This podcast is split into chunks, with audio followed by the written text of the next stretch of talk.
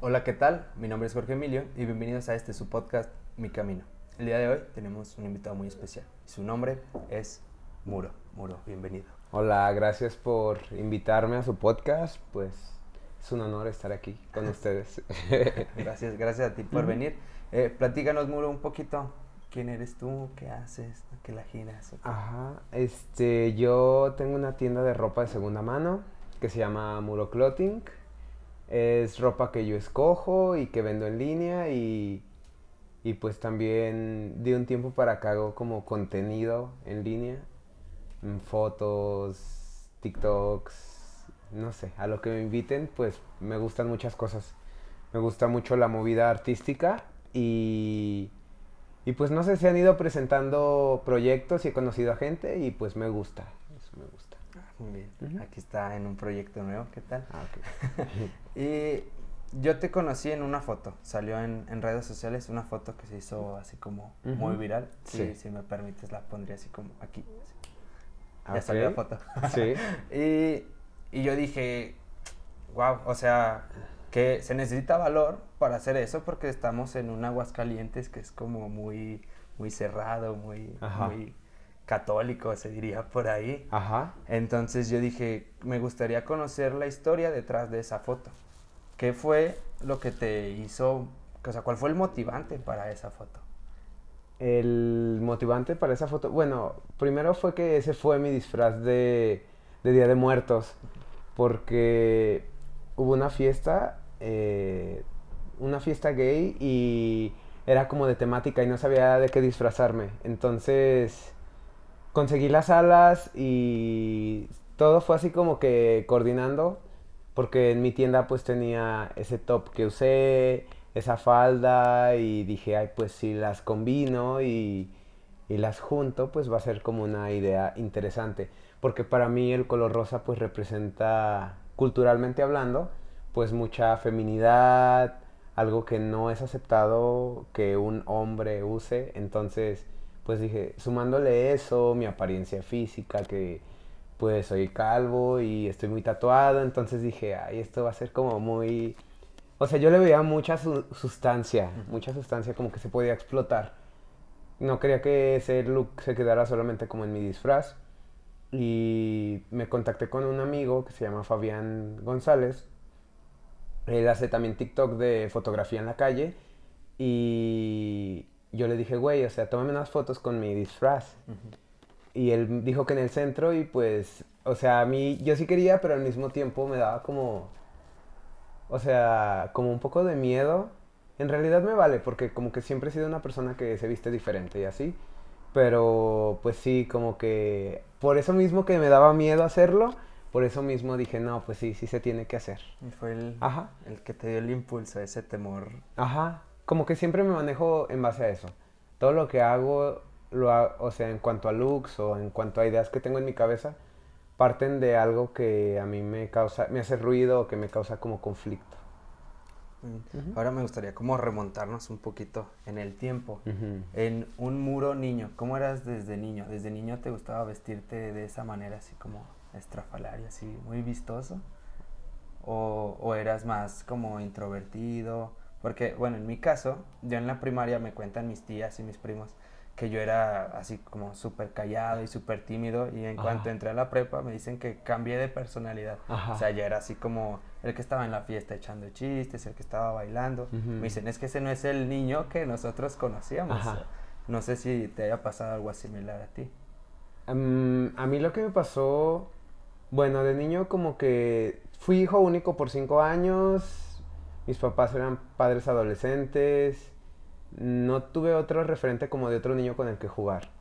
Pero pues sí me daba cuenta como que caricaturas como Sailor Moon o cosas que eran así como muy femeninas, como que me llamaban más la atención.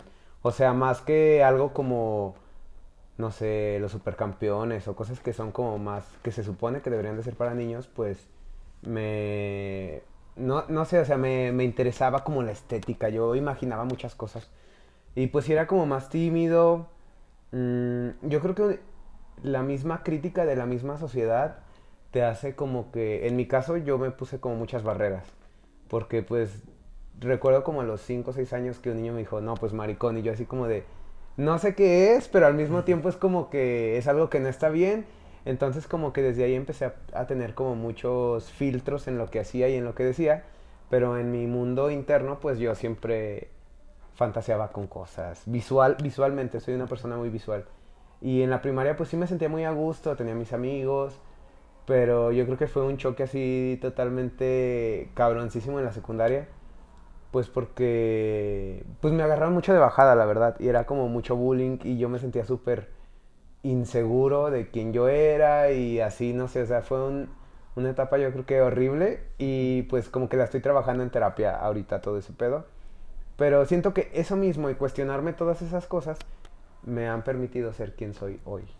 Sí, el, como tener este choque, ¿no? Este conflicto de yo soy yo y llega alguien y me dice, oye, eso está mal. Es como, bueno, y entonces, ¿qué debo de ser? No puedo ser yo, entonces, ¿en qué me tengo que convertir? Sí. Entonces está como este conflicto aquí entre, que hablando desde como hombres, está como muy rigurosa la línea de que no puedes hacer esto. Mencionabas el color rosa. El rosa es para las niñas, los supercampeones son para las niñas. Y si no juegas fútbol, no eres hombre. Y es como, pero pues si a mí no me gusta, entonces, ¿qué es lo que me va a definir a mí como hombre?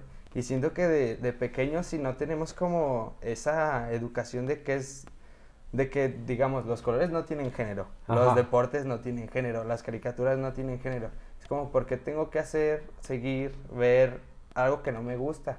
Entonces ahí es un conflicto enorme. En, en la preparatoria, ¿cómo fue el empezar a definirte? Porque también la secundaria es, es así algo, porque me pasó de que yo también no sabía quién era, o sea, yo estaba como, ¿quién es mi personalidad? ¿Cuál es mi personalidad? Veía la lucha, pero en, en la primaria y en la secundaria a nadie le gustaba la lucha. Yo, pues si nomás sé hablar de lucha, entonces ¿de qué voy a hablar ahora? Y, y era como, no sabía qué camino elegir hasta que entré a la prepa dije, ok, basta, en este momento la persona que va a, a entrar a la prepa, nadie de mis amigos de secundaria entró a prepa, entonces era como desde cero, vámonos. Esta es la persona que yo quiero ser, yo quiero ser alegre y bailador y quiero meterme a todos los grupos, entonces entré a danza, estaba en danza folclórica en la prepa y estaba en foot, o sea, estaba entre el que baila, el que baila que es, es Y el que juega fútbol, ah, macho, ¿no? Entonces yo estaba entre los dos lados y yo era feliz porque me gustaban ambas cosas. No sé a ti si la prepa también fue como un impulsor de, venga, esto es lo que puedes hacer, este va a ser tu camino. En mi caso, pues, ay, no sé, pues como fui muy bulleado en la secu, yo ya, para empezar, ni siquiera quería estudiar la prepa. Y y entré, pero como con muchos caparazones, como de no voy a ser amigos, yo solo vengo a estudiar y así. Pero yo pienso que eso mismo como que hizo que me enfocara y que me fuera muy bien en la escuela. Y casualmente pasó el efecto contrario. O sea, hice muchos amigos, poco a poco me fui abriendo y me di cuenta que pues soy... Hay una palabra en inglés que se llama attention whore, como, como que quieres atención, atención. Y me di cuenta que yo soy así en parte porque pues yo estaba en la escolta y luego que las efemérides y yo quería participar y que concurso de informática o computadoras y yo quería como que participar en todo porque no sé, me gustaba y como que pasé de que no me gustara la escuela a lo contrario, a ser muy muy académico y, y pues fue muy bonito yo creo, hice muchos amigos, mm, empecé a encontrar como nichos de las cosas que yo quería porque el maestro de inglés pues siempre nos ponía como películas, canciones, mucho contenido cultural. Yo dije, güey, es que yo quiero eso, yo quiero como que transmitir eso que yo soy y pues dije, pues quiero, no sé, ser maestro de inglés y eso fue lo que fui durante un tiempo. Y pues también había maestros en la prepa que eran como muy de izquierda o no sé y nos ponían como películas como La Naranja Mecánica. Y pues era contenido que yo decía, güey, es que no, no sé por qué, pero esta, este tipo de contenido a mí me, me llena mucho. Y creo que estuvo padre porque creo que fue la. Cuando estuve yo en la prepa, la época como antes de internet. O sea, fue poco antes de que empezara redes sociales. Entonces, pues empecé como que a pulir mis gustos, como cosas que me gustaban, cada vez eran más específicas. Y pues fue fue algo así como lo que les comenté, pues me fue muy bien en la en la prepa y pues entré a la licenciatura de enseñanza del inglés en la UA y, y pues ahí fue otro camino totalmente, yo pienso que opuesto otra vez, porque pues la docencia, la gente que estudia la docencia, muchas normas, muchas reglas, yo pensaba que como maestro yo podía hacer lo que yo quisiera y pues no, al parecer era como algo que en realidad no me gustaba, pero pues acabé esa carrera y, o sea, lo que a mí me gustaba era estar frente a grupo y que me vieran y hablar y así, cosas así, pero toda la carga académica, que es mal pagado, que es poca la motivación, que tienes poca libertad curricular para hacer lo que tú quieras, pues fue desmotivante, pero pues duré ahí ejerciendo mi carrera ocho años. Ocho años fui maestro y terminé mi licenciatura en la Universidad Autónoma de Aguascalientes, de aquí. Y pues ya, o sea, eso fue hasta el punto que llegué de mi vida académica. Porque, bueno, la parte de ser maestro así es como, tienes que ser un ejemplo para los niños y tienes que estar como siempre bien portadito y no te tienen que ver en fiestas y no tienes que subir como este tipo de, de contenido a redes sociales en estos momentos. He leído publicaciones así de amigos que son maestros que, o sea, tienen que ocultarle las historias a los papás para que no hablen mal de ellos en las escuelas porque si no los pueden correr. Eh, ¿Cuál crees que fue el detonante para decir basta de, esto? O sea, basta de que me encajonen en que tengo que ser así solo por el hecho de ser maestro. Ah, ay, pues yo pienso que si llevaba una doble vida. Porque desde que estaba, desde antes de ser maestro yo me empecé a tatuar. Y pues me empecé a tatuar más y más y más y más y más. Hasta que pues ya tenía que ir a la escuela con camisas de manga larga. Este, yo ni siquiera aceptaba como que era una persona gay. Um, no sé, era como muy diferente. O sea, había muchas partes de mí que me gustaban y mis alumnos disfrutaban lo que yo hacía. Porque era maestro de primaria principalmente pero me di cuenta que era muy aburrido, o sea que me estaba limitando mucho, me estaba quitando mucho y me estaba dando muy poco. O sea, tenía que, no sé, hacer trabajos los fines de semana.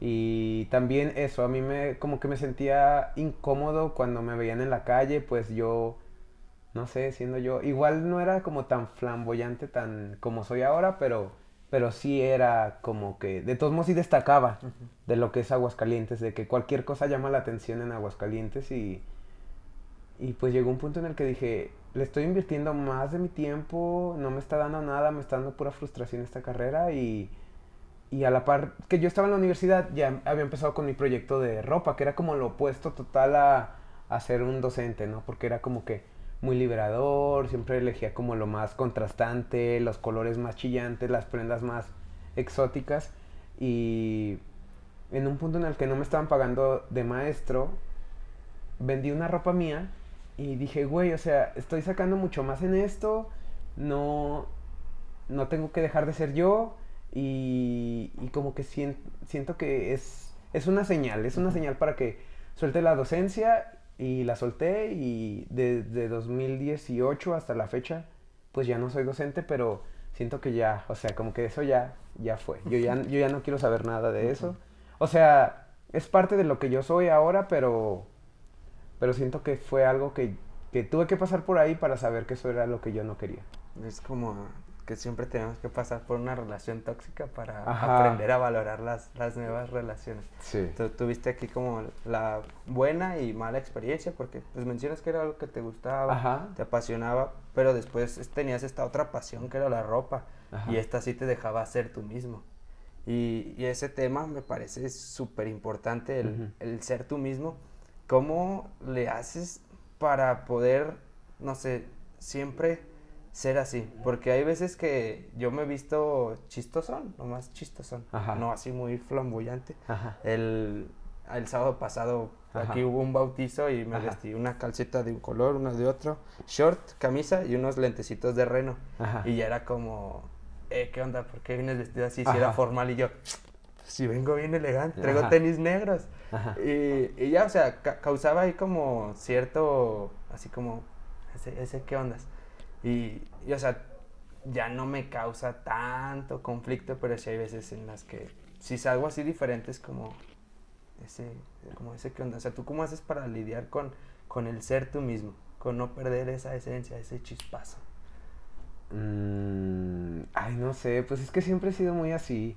Más bien como que estaba en mi cabeza, como que muchas cosas las pensaba y no me animaba, pero en realidad sí, sí quería como destacar o no sé. Y, y pues yo pienso que el mismo proyecto de la ropa me permite y lo mismo de ya no ser maestro, como que, como tú dices, un maestro tiene que ser buen portado, un ejemplo a seguir.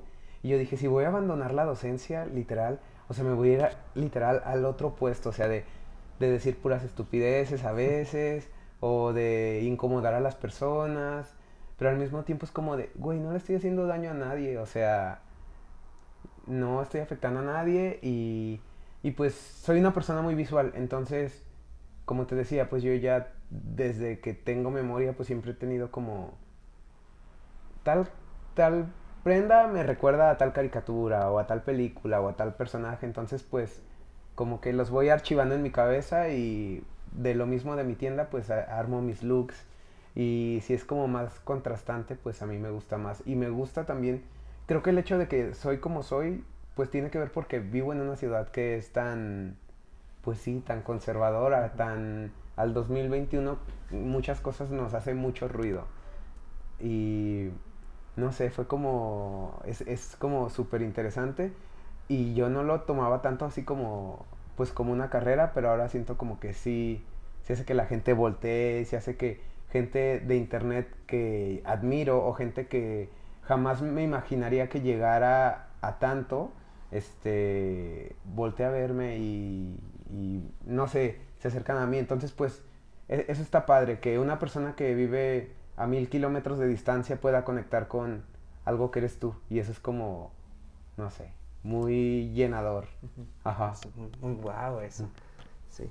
Eh, ahorita me gustaría también, no sé, esta parte de, ya que mencionas que el Aguascalientes es como muy conservador, había escuchado que se necesita de una persona o de un grupo de personas que sea como el el otro extremo, digamos que para que la balanza se, se alcance equilibrar. Entonces ahí como que le estás haciendo un, favor a la ciudad. Eh, que más gente que tal vez quiera ser como es, tome el valor, que tome la iniciativa de, de yo quiero hacer esto y, y, pues hacerlo. O sea, mientras no molestes a nadie, yo considero que puedes ser lo que tú quieras. Molestar en el hecho de hacia él así como directamente. Porque pues se molestan por cómo te vistes, cómo ves. Claro. Pero pues X, ¿no? O sea, mientras no los afectes directamente, entonces no estás perjudicando a nadie. Y eso siento que podría como equilibrar el, el estado porque se conoce que Aguascalientes es como muy, muy conservador. Y me gustaría saber eh, cómo toman tus papás toda esta parte de, de, ser tú. ¿Te apoyan en todo momento o hubo un momento en el que hubo cierto choque ahí que, que decían, no, no, eso, eso está mal, hijo, o, mira, puedes hacer esta otra cosa. Por ejemplo, desde lo de tu carrera, les comentaste, oigan, papás, fíjense que ya no quiero ser maestro y me voy a dedicar a la ropa. ¿Cómo fue el, el choque en ese momento? Este, pues es que es algo como que no hemos hablado del todo. Pero para empezar, mis papás pues siempre estuvieron en cuanto a, lo académico muy orgullosos de mí porque pues yo vengo de una familia donde la gente no estudiaba. O sea, por parte de la familia de mi papá y de mi mamá, nadie había estudiado una carrera. Entonces, yo fui el único que estudió como una carrera como tal y, y pues eso era como de wow, de admirarse y algo que ellos pues se sentían orgullosos. Mm, yo viví con mis papás hasta los 27 años y de los 27, 28 fue ya que me salí de casa de mis papás a vivir yo independiente porque pues como desde los 20 ya tenía como esa fantasía de, vivir como solo, como en las películas, pues. Como que ves que hay como esas como comedias de solteras de que viven en Nueva York y tienen un perro y tienen amigas que viven en el centro, no sé. Pues esa era como mi fantasía en mi cabeza. Y pues una vez ya que me independicé de mi casa, o sea, fue como que fui soltando cargas que traía me salí de casa de mis papás, pero no fue como automáticamente cambio el switch. No, pues pasó un año y yo seguía siendo docente, pero pues después dejé la docencia y tenía cabello, pero se me empezó a caer mucho, entonces pues Este, me corté el cabello así, pues ya así a rape y pues me siento muy a gusto y muy yo de esta manera. Y los tatuajes pues no les gustaban. O sea, yo pienso que ese era, ese era un poco choque, pero, pero empecé como con uno chiquito y luego otro más y así. Pero pues yo pienso que como que, como siempre te ven, en mi casa siempre me veían como que era, que quería verme diferente o ser raro. Este, pues como que lo, o sea, no ha sido como un cambio así súper chocante para ellos. En realidad como que sí nos dejaban ser lo que nosotros quisiéramos ser. Yo creo que el choque que hubo fue cuando yo como salí del closet o algo así, porque nunca había salido y la verdad yo nunca pensé como salir del closet, pero pues me enamoré de, de un chavo, de un güey y automáticamente de ser siempre heterosexual a conocer un güey con el que me enamoré y vivir con, vivir con él porque pues lo metí a mi casa este, de independiente, pues yo pienso que sí fue un choque con, con, mis papás porque pues se enteraron, a pesar de que ya no vivíamos juntos, pues se enteraron, se dieron, se dieron cuenta. Y, y pues ha sido como un cambio, pero yo pienso que todas esas cosas te, te van como empujando hacia una versión más, bueno, en mi caso más auténtica de lo que de lo que yo soy y siento que soy una versión más como que siento que mi niño interno se sentiría pues sí orgulloso de lo que soy hoy en día porque pues sí he ido como desbloqueando cosas que todavía tengo por trabajar. Pero ahí vas como palomeando la, la lista. Ajá. Eh, esta parte, me gustaría que lo retomáramos un poquito. La parte esta del amor. ¿Cómo fue el momento en el que sentiste el chispazo? ¿Fue de esos de amor de verano en el que era como todo felicidad y flores? O, o, cómo fue esa situación, ¿no? También fue como, bueno, siento que también ha de haber sido un choque para ti, ¿no? Sí. O sea, porque mencionas que soy heterosexual, 27 años y de repente es como, me gusta él, ¿por qué me gusta? ¿Cómo fue ahí? Ah, pues yo había tenido puras como novias mujeres y, y, y sí sentía como que, pues como cierta atracción hacia los chicos, pero nunca lo, lo llegué como que a ni siquiera contemplar, porque pues yo tenía mucho miedo, era algo como que sentía mucha vergüenza de mí mismo y no, no sé cómo tenía como bloqueado eso de que no podía como relacionarme con otro chavo así como de sentir como que Ay, él es guapo o así. Ni siquiera yo mismo me lo permitía. Entonces pues ya empezando a vivir solo pues empecé a salir como con chavos así muy muy a la ligera hasta que conocí a un chico que que pues era parecido a mí, como con tatuajes y así, intereses parecidos a los míos y pues como que perdí el suelo, como que eso, eso fue como una adicción para mí y, y, pues aprendí muchas cosas mm, y siento que pasé de 0 a 100 y pues vivimos juntos, lo metí a mi casa y todo y ya que terminó la relación, este, porque ya estaba como muy maleado todo y, y yo estaba como que en una dependencia emocional muy rara. Este, terminé con él y empezó la pandemia y yo sentí que mi, que mi autoestima y mi amor propio estaban como, no sé, por el suelo. O sea, yo sentí que yo no valía nada. No sé por qué, pero eso era lo, lo que había pasado y yo ya no tenía contacto ni con mis amigos y estaba así como que había subido de peso porque canalizaba todos mis pedos como con la comida y empecé a hacer videos de TikTok porque vi que un güey en una depresión vi un video y un güey estaba hablando que TikTok y que no sé, hacían cambios de ropa y hacían videos sobre outfits y o sea, vi cómo hacían como tomas de una persona en ropa interior y cómo se iba poniendo que un pants, una camisa, un gorro. Y dije, güey, es que eso yo lo he hecho toda mi vida, o sea, toda mi vida antes de que existiera el smartphone, yo ya me pasaba horas combinando ropa y haciendo looks que nadie veía, pero yo estaba en mi casa así encerrado. Dije, ahora lo puedo hacer y, y mucha gente lo va a ver. Y casualmente, pues eso fue lo que hice. En mi depresión, pues empecé a subir videos donde yo me cambiaba y pues a mucha gente le, le choqueaba porque pues decían, hay un güey moreno, tatuado, con bigote, pues es un cholo, ¿no? Y pues ya que un cholo use una falda o una blusa de mujer y luego vista todo de color y luego, o sea, haciendo miles de combinaciones, pues fue muy chocante y a, la parte yo, yo digo mensajes o digo como opiniones de, la policía es una mierda o cosas que yo, yo siento y, como que la combinación de todo eso tuvo mucho alcance y la gente me empezaba a escribir muchas cosas, muchas feas, muchas chidas y, y pues yo pienso que llegó en un momento adecuado porque todas esas cosas e insultos que recibía eran cosas que yo me había dicho toda la vida a mí mismo. O sea, de que... Estás como, ay, dime algo nuevo. dime algo nuevo, como que...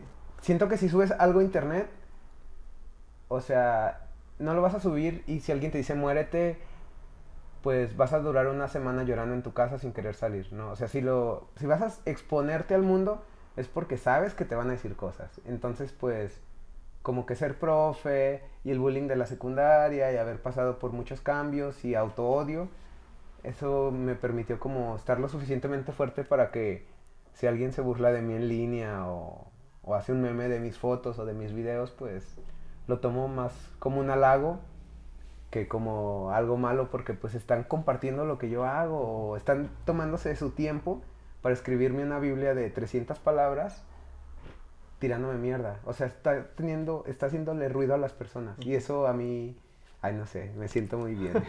publicidad es publicidad. Publicidad, buena, mala, mala es mejor, creo. Sí, bueno, el, pues sí, mencionas esto de las redes sociales en las que casi todas las personas lo usan como para desahogarse. Sí. Y hay veces que, bueno, he leído, he visto así en comediantes que platican, hay un, un chiste de Mao Nieto en el que en un comentario eh, le pusieron, tienes cuerpo de pendejo. Él dice, ¿cómo es un cuerpo de pendejo? O sea, ese, ese comentario me gustó mucho porque era original. O sea, los comentarios de odio ya le causaban, así como a ti, o sea, esa gracia, ese, bueno, pues gracias por tomarte el tiempo, gracias por tomar esa consideración. Yo ya había visto ese defecto, ya había visto esto, ya yo ya sabía eso. Gracias por tomarte el tiempo, gracias por compartirlo. Bloqueado. no sé, no sé cómo reacciones ante esas cosas. Ay, no, yo no los bloqueo, ah. les doy like. y, y, siento que hasta ese like los puede molestar más, es como, ¿y qué te divierte? ¿O por qué te gusta? Si te estoy ofendiendo, o sea, ¿qué te pasa? Eh, entonces también esta parte de como lidiar con el, el odio es, pues como dices, o sea, se necesita como mucho valor y pues sí, el, el Facebook es, bueno, las redes es como salir a exponerte y decir, bueno, aquí estoy yo, este soy Así que puedes opinar al parecer si, si subo algo. Y esta parte, mm, retomando, la, la, relación, ¿cómo te diste cuenta de que era así como yo soy dependiente y ya no quiero más saber de esto?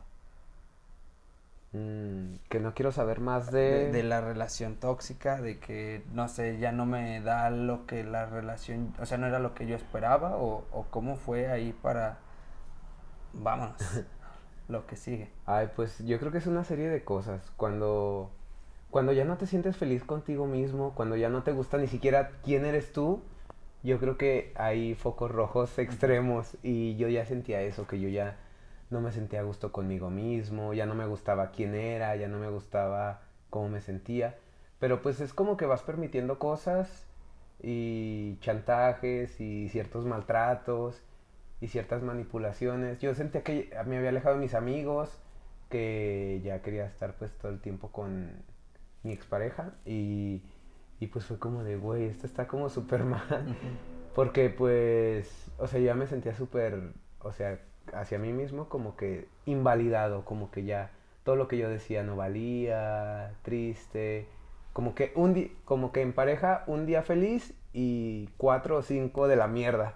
Y luego otra vez, un, un, besito y cinco días de cachetadas. Entonces era como de, güey, no, eso está mal, yo estoy mal y, y estoy como que autosaboteándome. Si ves que hay personas que son como adictas al alcohol o a las drogas o al sexo, pues yo como que identifiqué que era como adicto a, a pues las relaciones amorosas o decir, ay, un güey está a mi lado queriéndome eso me va...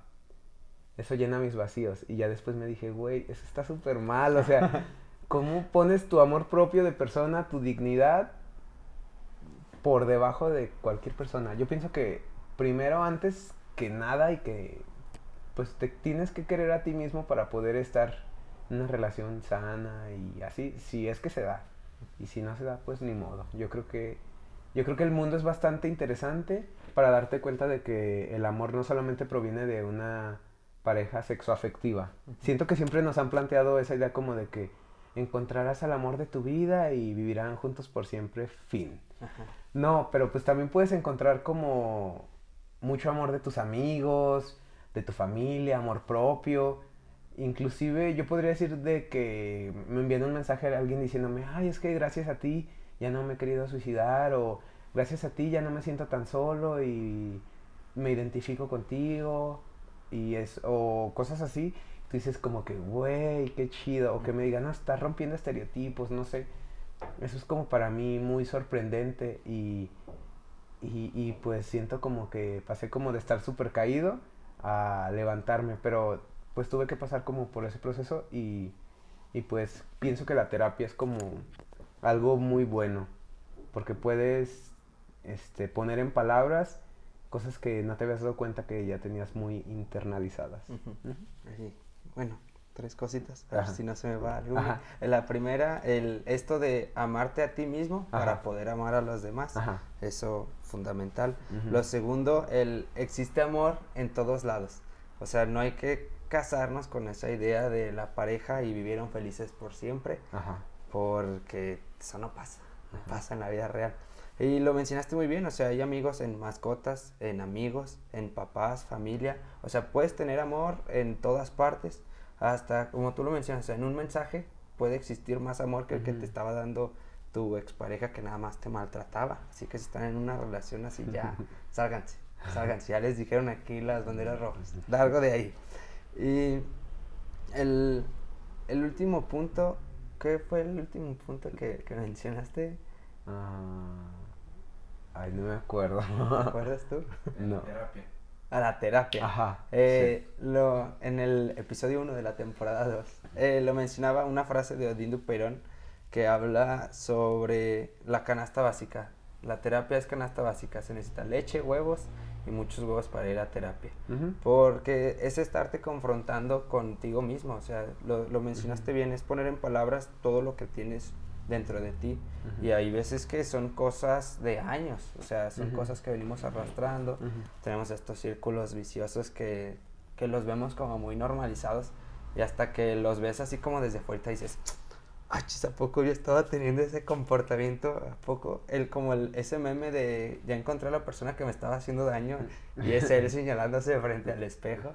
Entonces ahí la, la, terapia es como el, el, que te alcanza a salvar de, de, ese agujerito, ¿no? O sea, de que, que, tú mismo, o sea, uno mismo empieza como a acabar ese, ese agujero y la terapia es como la que te ayuda a construir la escalera. Porque no es que la terapia te, te saque como tal, o sea, tú en un proceso terapéutico eres el que crea la escalera para salir de ese hoyo.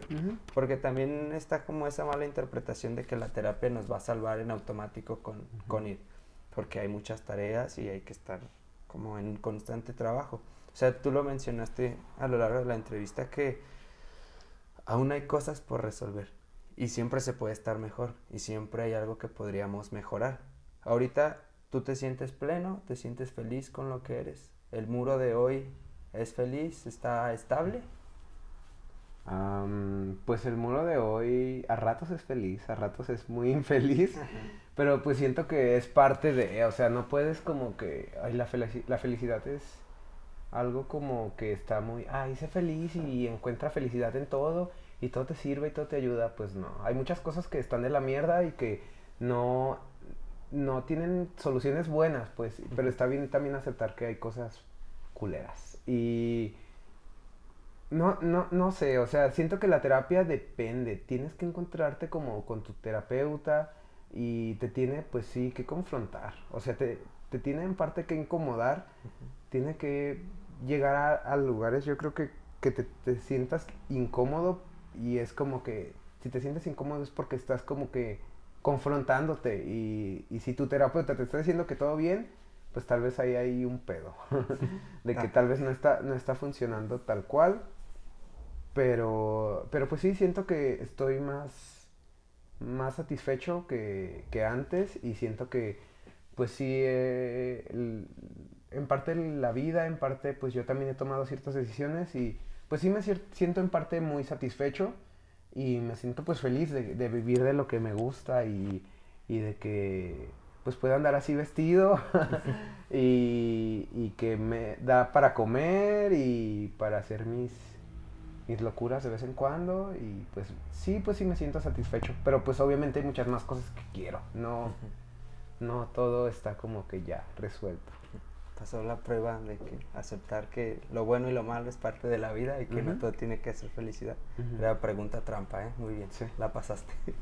Eh, ¿Algo más que quieras decirle a toda la audiencia? ¿Algún último mensaje? ¿Algún, algo que hayas dicho? Esto lo escribí, este lo quería soltar como mensaje. ¿Algún consejo que le quieras dar a alguien? Que muchas veces, ay, no sé qué decir, pero si tú sientes que tienes algo que te hace diferente a los demás y que puedes explotar y que puedes no sé, usarlo a tu beneficio, pues explótalo. Porque muchas veces creemos que no somos suficientes y, y nos venden la idea de que solamente si, no sé, si sacas 10 en la escuela, pues ya eres bueno. Pero hay un mundo afuera y tal vez si tienes algo interesante que compartir o que, que transmitir y te hace ruido a ti mismo, pues tal vez eso, eso es algo en lo que tienes que trabajar la diferenciación siempre cuando, hasta en mercadotecnia, cuando un producto es diferente a otro, es el que llama la atención y es el que consumen. Entonces, si son diferentes, aprovechenlo, explótenlo y sean ustedes mismos. No pierdan su esencia. Eh, tus redes sociales, ¿en dónde te pueden contactar? ¿Tu ropa, en dónde la podemos adquirir? Ah, ok. Este, bueno, mi perfil de Instagram es Muro Room este, mi tienda en Instagram está como Muro Clothing. En TikTok estoy como Fernand Muro. Y tengo una tienda en Aguascalientes, en la calle 16 de septiembre, número 318 en el Encino. Y pues me pueden ir a visitar, checar la ropa y pues nada más. vayan, vayan a comprar ropa. Sus botas están, están muy cool. Eh, mi nombre es Jorge Emilio. Ah, yo soy Muro. Esto fue mi camino y gracias por escucharnos.